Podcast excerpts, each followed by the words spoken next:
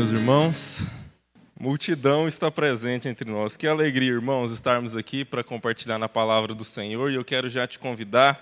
Estamos aí chegando ao final, os últimos versos do, das bem-aventuranças, Evangelho de Mateus, capítulo 5, os versos 10 até o 12 como eu falei algumas vezes aqui, o Rafa falou outras tantas, do, do desafio que tem sido para a gente que está aqui na frente, compartilhar nesse texto. Né? O Sermão do Monte, e em especial as bem-aventuranças, elas nos mostram muito assim a, a realidade do nosso coração, confronta o nosso coração.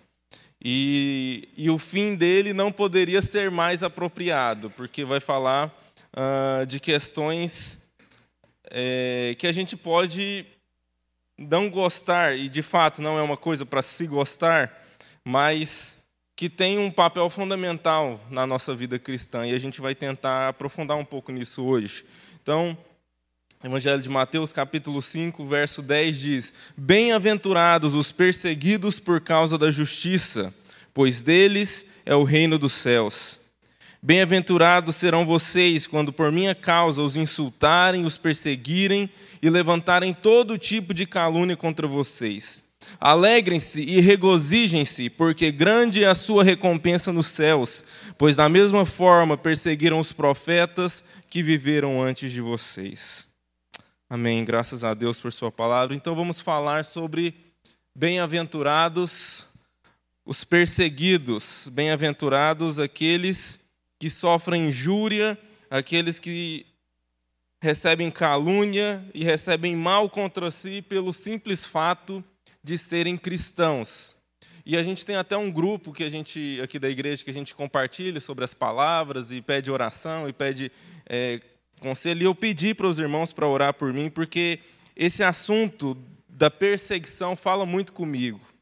Uh, não sei quantos aqui conhecem, eu vou falar um pouco sobre isso, sobre a situação da, de fato, igreja perseguida no mundo hoje uh, e na história. E, e sempre que. E, e esse assunto uh, teve muito na minha mente, no meu coração por muito tempo. Eu era de uma igreja que a gente falava muito sobre isso, sobre missões, sobre a situação dos cristãos. E a gente, eu, eu, li várias biografias de cristãos perseguidos, e a minha sensação, sempre que a gente ia orar por um cristão perseguido, a minha sensação no coração era que ele deveria orar por mim, e não eu orar por ele, porque uh, algo que a gente, eu quero caminhar com os irmãos nessa percepção e do, dessa bem-aventurança relacionada aos perseguidos, é que eu nunca vi a história de um cristão perseguido que ficou marcado que ele não tinha uma fé vigorosa e uma alegria muito mais expressiva do que a que às vezes eu experimento no meu dia a dia. Então, uh, essas coisas impactam muito o meu coração. E vai ser interessante a gente falar sobre elas nesse, uh, nessa noite. Então, a primeira coisa que a gente vê aqui nesse, trecho do sermão é que a gente faz uma guinada. O, o, Rafa falou na semana passada, que é o verso anterior aí, o verso 9, que é bem-aventurados os pacificadores. Está falando de paz, de processos de diminuição de conflitos. E de repente Jesus migra para o conflito. Há a situação aqui presente de perseguição. E de fato, meus irmãos, o Stott, no seu comentário a respeito do Sermão do Monte, ele vai dizer: olha, por mais que nós nos esforcemos em fazer a paz com determinadas pessoas, elas se recusam a viver em paz conosco. E a palavra do Senhor fala sobre isso, diz que em muitas situações os nossos inimigos, por causa de Jesus, seriam os da nossa própria casa. E é assim a situação de muitos cristãos ao redor do mundo. Bom, a perseguição é uma realidade constante na história da igreja. Se você pegar o livro de Atos dos Apóstolos, você já vai perceber isso muito claramente ali, de cara. Os cristãos sendo perseguidos de várias maneiras, por vários motivos, e é uma perseguição que foi meio esporádica por um tempo, mas ano, a partir do ano 64, quando Roma é queimada e Nero coloca toda a culpa uh, daquilo que tinha acontecido em Roma em cima dos cristãos, começa um movimento de perseguição muito ferrenho. E aí é onde a gente tem a história dos martírios, dos dos cristãos que eram colocados no Coliseu para serem comidos pelos leões, enfim, vários processos de perseguição dentro do ambiente de Roma. Até que em 313, Constantino, imperador, declara o cristianismo como a religião oficial do Império Romano e há um período de aparente uh, paz para os cristãos, em que eles assumem essa posição protagonista, mas mesmo assim, é, que é o advento da Idade Média, a gente tem, durante a própria Idade Média, várias uh, ocasiões em que, principalmente na Europa, as guerras bárbaras é, trouxeram peso sobre os cristãos uh, na Europa. E, por fim, lá no século XVI, é, início do século XVII, vem a reforma protestante, e aí Lutero, Calvino, os outros reformadores, começa agora um processo de dentro da própria igreja, né? Os, a contra-reforma católica romana indo em ataque a aqueles reformados daquele período. Dali em diante, há esses processos de perseguição ah,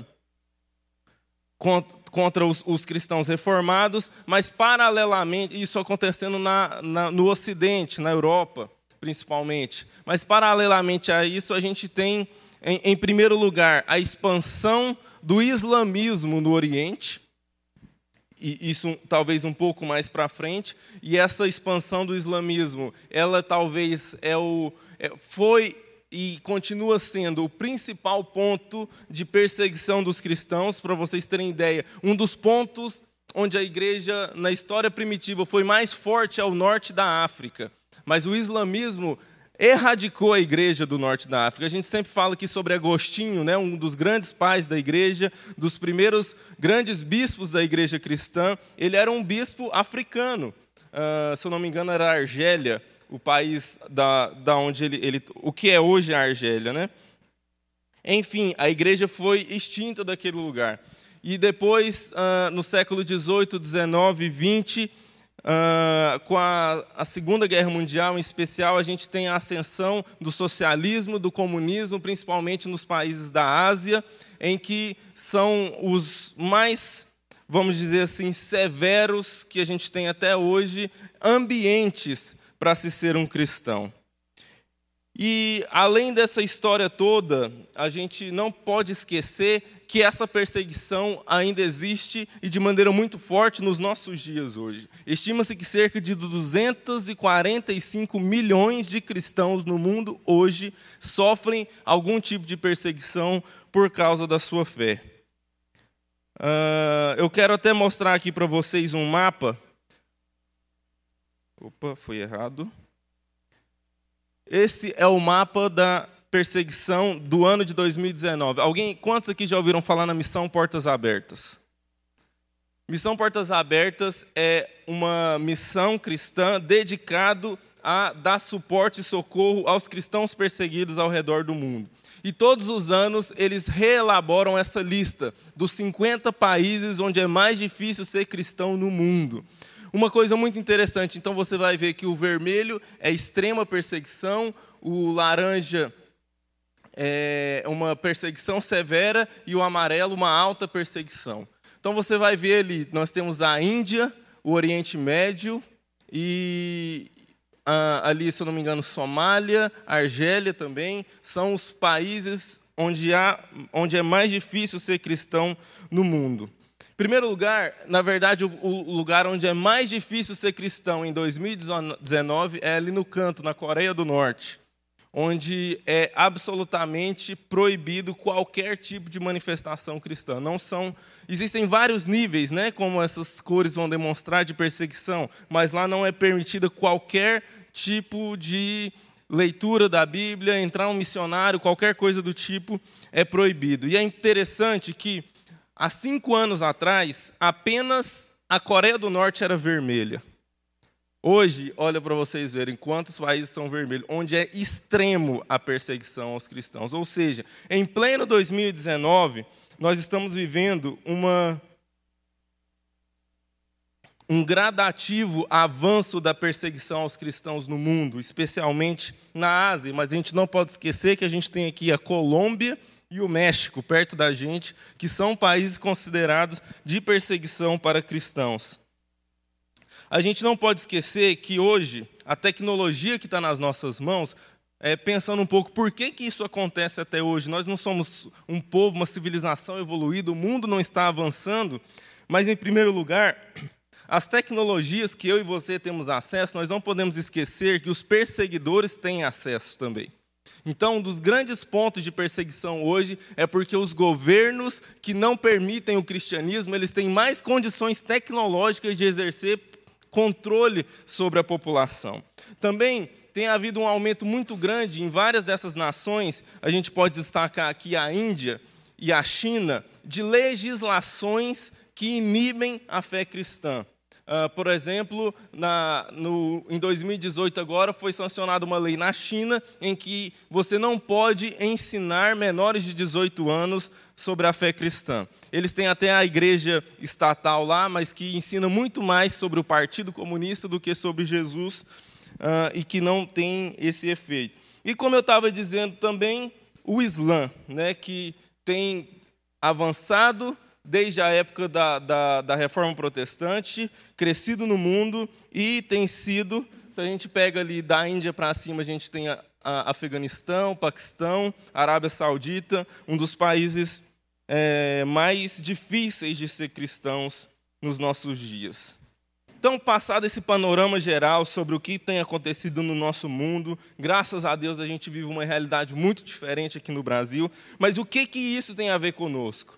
Será que nós podemos ser considerados bem-aventurados como perseguidos?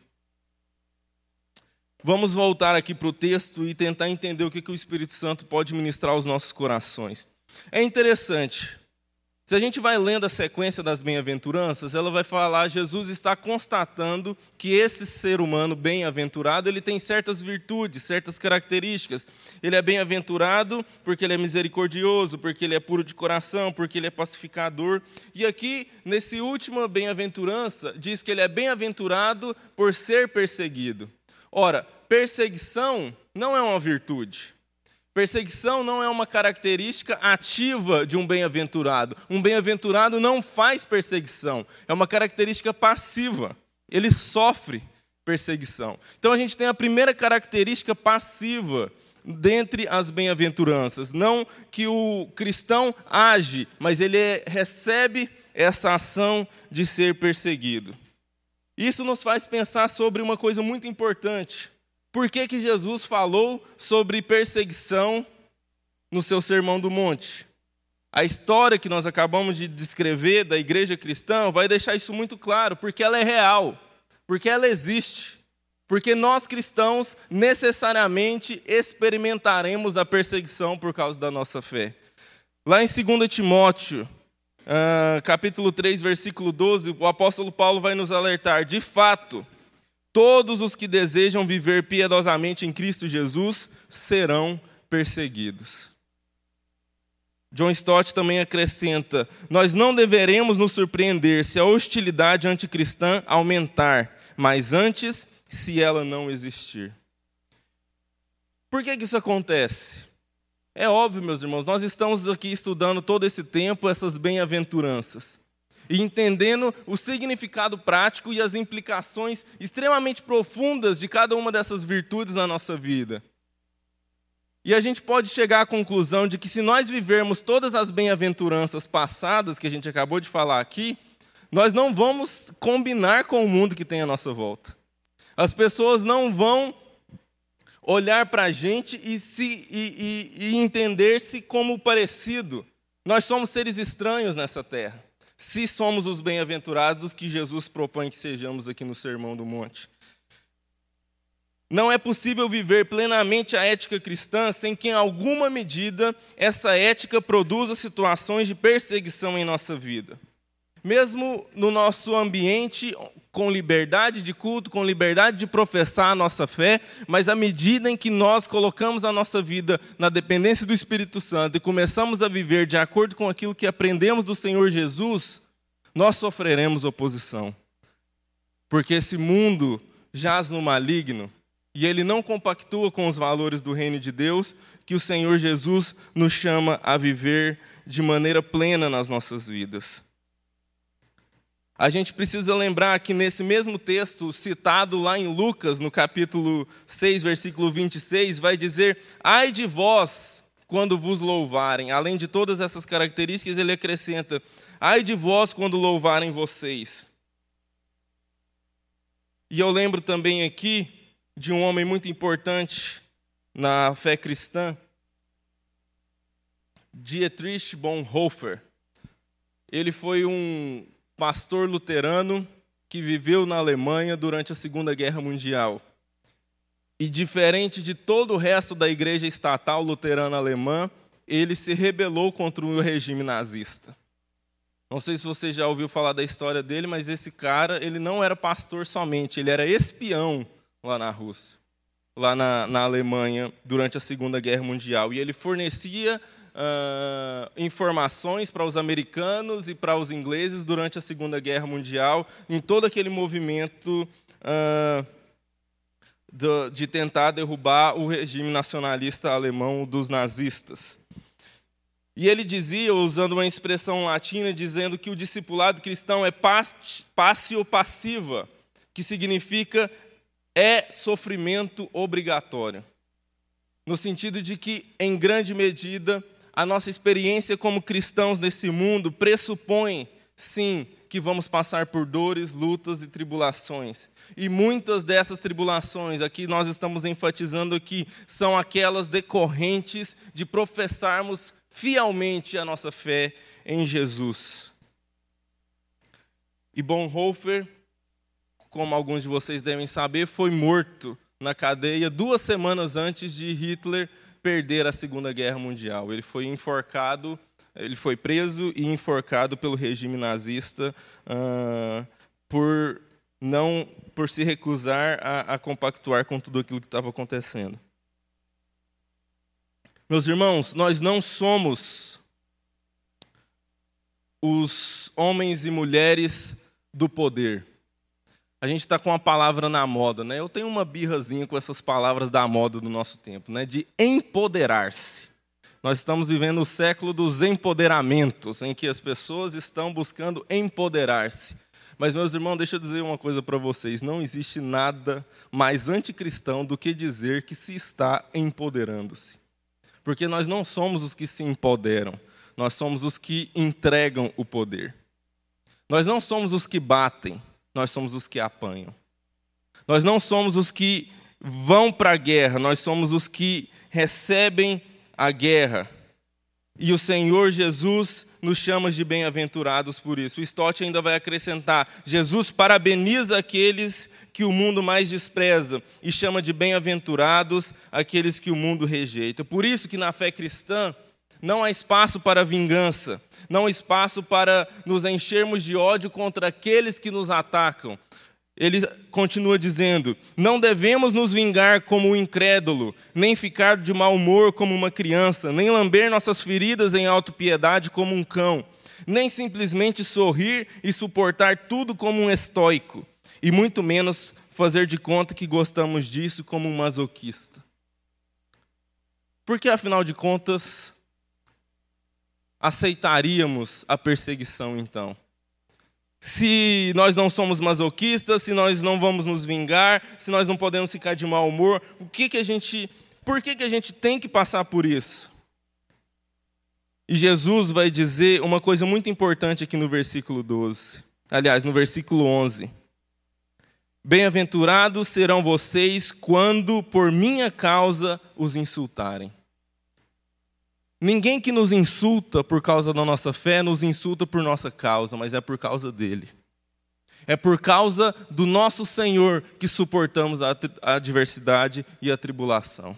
É por causa dele que nós aceitamos que venha sobre nós a perseguição e nos mantemos perseverantes seguindo a ele, porque não é sobre nós, é sobre ele.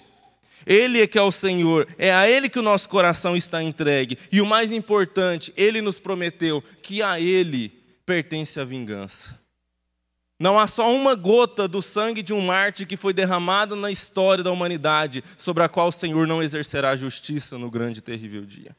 Nós temos a plena convicção de que o Senhor é quem luta por nós. É Ele que se coloca à frente para lutar as nossas batalhas. Nós não precisamos nos preocupar em nos defender, porque nós temos um Senhor que luta por nós, que está preocupado com as nossas batalhas. E aí o, e o sermão prossegue. E Jesus vai trazer outra coisa muito importante. Primeiro que a gente lê esses, todas as outras bem-aventuranças, você vai perceber que é um verso só. Mas aqui a gente tem uma bem-aventurança resumida em três versículos, que dá para a gente entender um pouco mais. Se ser perseguido não é uma característica ativa do discípulo bem-aventurado, aqui Jesus coloca uma coisa diferente. Porque no versículo 12 é a primeira vez em que Jesus dá uma ordem aos discípulos nesse sermão. Ele afirma, ele usa o imperativo para dizer: alegrem-se e regozijem-se, porque grande é a sua recompensa nos céus. É a primeira vez que Deus não somente constata que o bem-aventurado é isso, que o bem-aventurado é aquilo, mas ele oferece uma ordem, ele dá um comando aos discípulos: alegrem-se, regozijem-se. E aqui há uma discussão importante nas Escrituras, nesse texto, em vários outros textos, principalmente lá em Filipenses, em que Jesus, a Escritura, manda nos alegrar-nos. E nos parece uma coisa estranha. Afinal de contas, alguém pode mandar outra pessoa ficar alegre? Ou oh, fica alegre aí, Tiagão. Você está lá naquele dia ruim, naquela deprê, naquele estresse. Não, fica alegre aí. Ah, beleza, vou estralar o dedo aqui e a felicidade vai tomar conta do meu interior. Mais uma vez, é a gente entender que o Senhor não dá felicidade a nós, não nos dá alegria como o mundo a dá. Porque a alegria e a felicidade cristã não é um sentimento, não é uma sensação.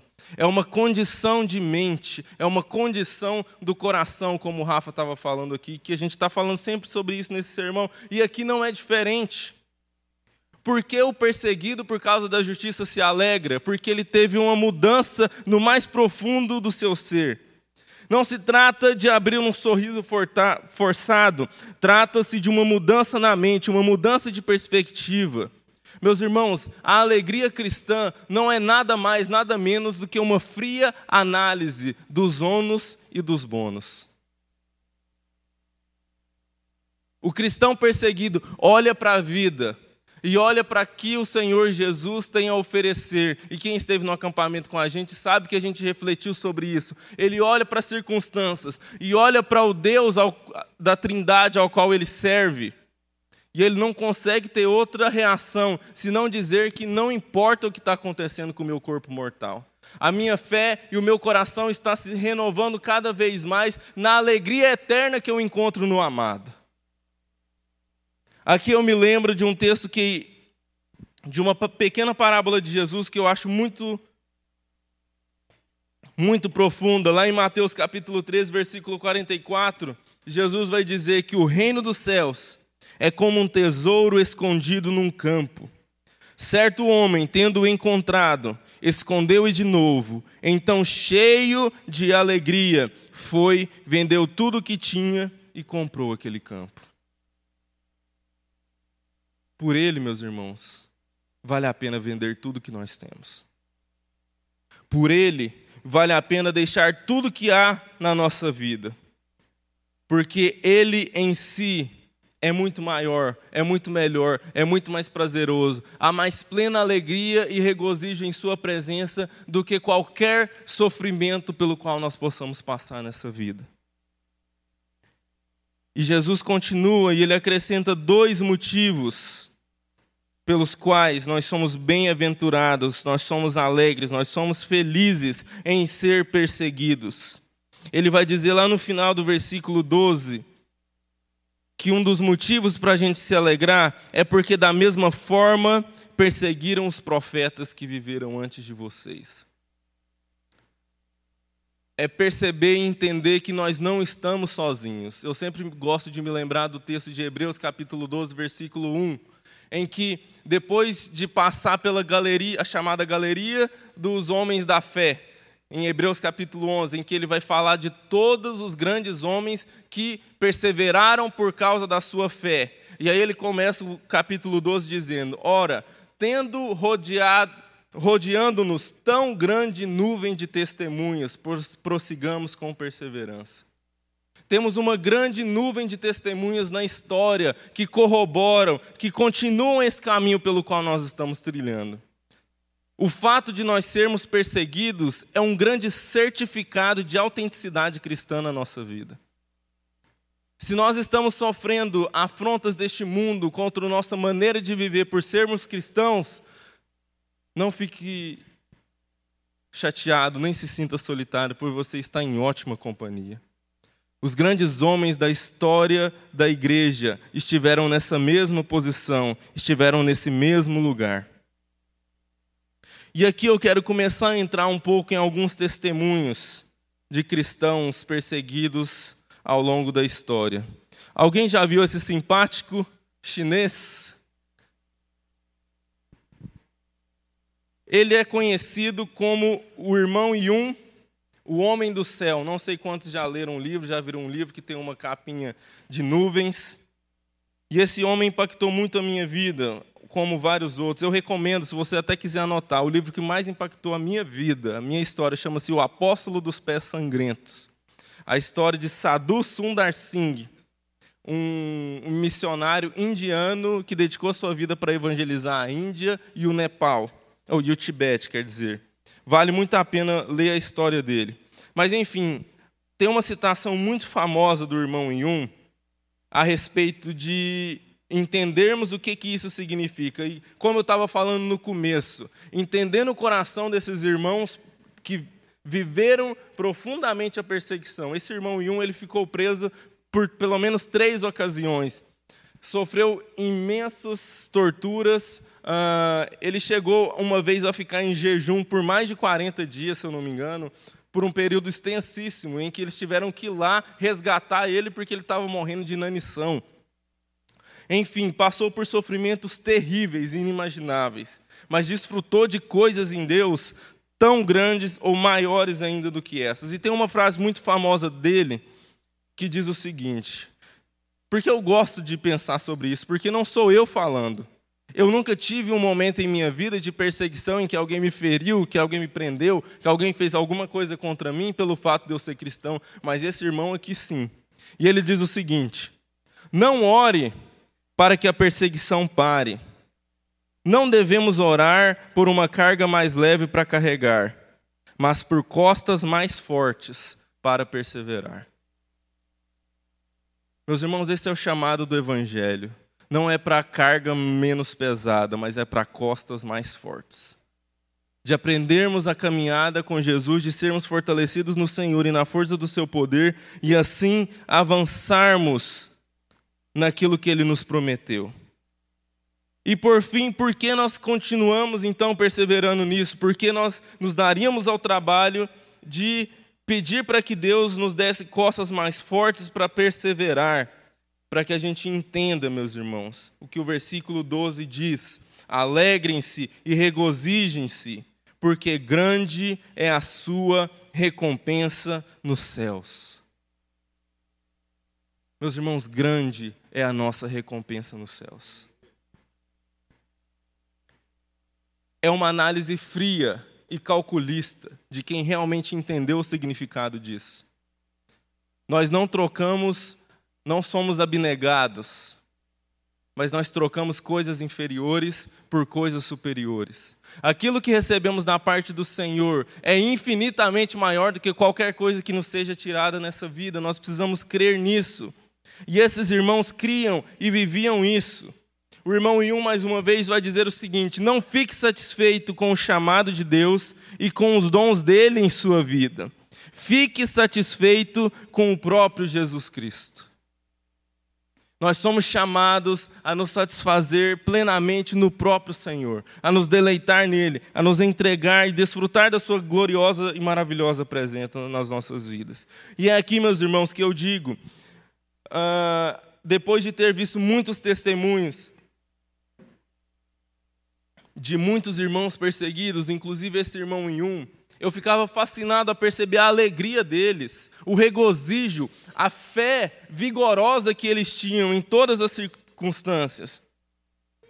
E aí aqui é curioso, porque Jesus, não sei quantos lembram da nossa introdução lá no comecinho da série, em que eu disse que uma coisa importante a respeito dessas bem-aventuranças é que Jesus sempre as coloca numa perspectiva futura. Bem-aventurados os misericordiosos, porque obterão misericórdia. Bem-aventurados os puros de coração, porque verão a Deus. Mas, meus irmãos, eu não consigo vislumbrar ah, na história da igreja gente que me faça perceber uma alegria vivida aqui na terra e não lá no céu, como a alegria dos irmãos perseguidos. Como a vivacidade no evangelho que eles têm. Nós temos inúmeros testemunhos de cristãos perseguidos ao longo da história que testemunharam uma alegria incomensurável em detrimento das perseguições. Queria só compartilhar por fim um texto 2 Coríntios, ah, capítulo 4, versos 7 a 10, depois 16 e 18, diz o seguinte: Mas temos esse tesouro em vasos de barro, para mostrar que o poder que a tudo excede provém de Deus e não de nós. De todos os lados somos pressionados, mas não desanimados. Ficamos perplexos, mas não desesperados Somos perseguidos, mas não abandonados, abatidos, mas não destruídos. Trazemos sempre em nosso corpo o morrer de Jesus, para que a vida de Jesus também seja revelada em nosso corpo. Por isso, não desanimamos, embora exteriormente estejamos a desgastar-nos, interiormente estamos sendo renovados dia após dia pois os nossos sofrimentos leves e momentâneos estão produzindo para nós uma glória eterna que pesa mais do que todos eles. Assim fixamos os olhos não naquilo que se vê, mas no que não se vê, pois o que se vê é transitório, mas o que não se vê é eterno. Vamos orar? Senhor, dá-nos essa graça de aprendermos, ó Deus, a, a viver o Evangelho de Jesus não nos importando com as consequências, Senhor. Que, ó Deus, sejamos desafiados a tomar as atitudes necessárias para fazer o seu nome grande, para fazer o seu nome conhecido, ó Deus, independente do que as pessoas farão conosco. Que possamos aprender, ó Deus, a, a colocar a nossa esperança totalmente no Senhor e em nada dessa vida, ó Deus. Deus, que o Senhor possa ministrar no nosso coração e nos fazer entender que aquilo que pode ser visto é passageiro, mas aquilo que não se vê é eterno, Senhor. Que essas verdades possam estar arraigadas no mais profundo do nosso coração, ó Deus, para que possamos aprender a carregar a nossa cruz e seguir aquele que nos chamou das trevas para a sua maravilhosa luz. Deus, que como Alexander, ó Pai, possamos, ó Pai, ser abraçados por esse calor, que nos enche, que nos preenche, que transborda, que faz de nós uma fonte a jorrar para a vida eterna, Senhor. Para que, ó Deus, cheios dessa graça abundante, cheios desse amor incomparável, ó Deus, nós possamos viver a vida e viver o evangelho que nós, o Senhor nos chamou a viver, ó Deus, para muito além da preocupação que temos com as nossas próprias coisas, ó Deus. Nos ensina, ó Deus, a nos entregar assim como o Senhor Jesus se entregou para que também, como Ele está reinando com o Senhor, nós possamos reinar com Ele. Ah, Deus, faz a obra do Senhor no nosso coração, atrai, captura o nosso coração para Ti, Senhor. Que o nosso coração seja Teu, totalmente Teu, e nós sabemos que o resto o Teu Espírito Santo fará. Fica conosco, ó Pai, dá-nos a graça, ó Deus, de, de viver com o Senhor o resto dessa semana. E, ó Deus, possamos prosseguir e avançar na nossa fé, no conhecimento do Senhor, em nome de Jesus. Amém.